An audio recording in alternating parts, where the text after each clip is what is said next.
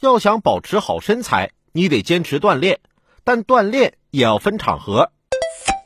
近日，陕西西安交警清晨六点多巡逻时，在科技八路的下穿隧道内发现一名正在快车道上晨跑的市民，立即叫停，并喊男子上车，之后又将其送至安全地带。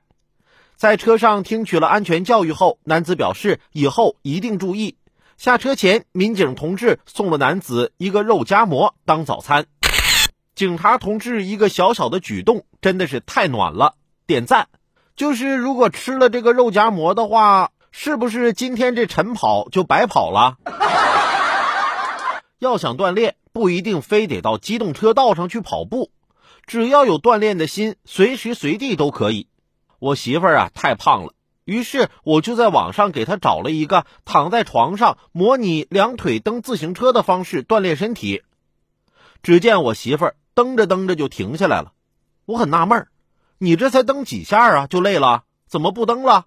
我媳妇儿回了我一句：“刚才是上坡，现在这不是下坡了吗？”你倒是挺能想象的。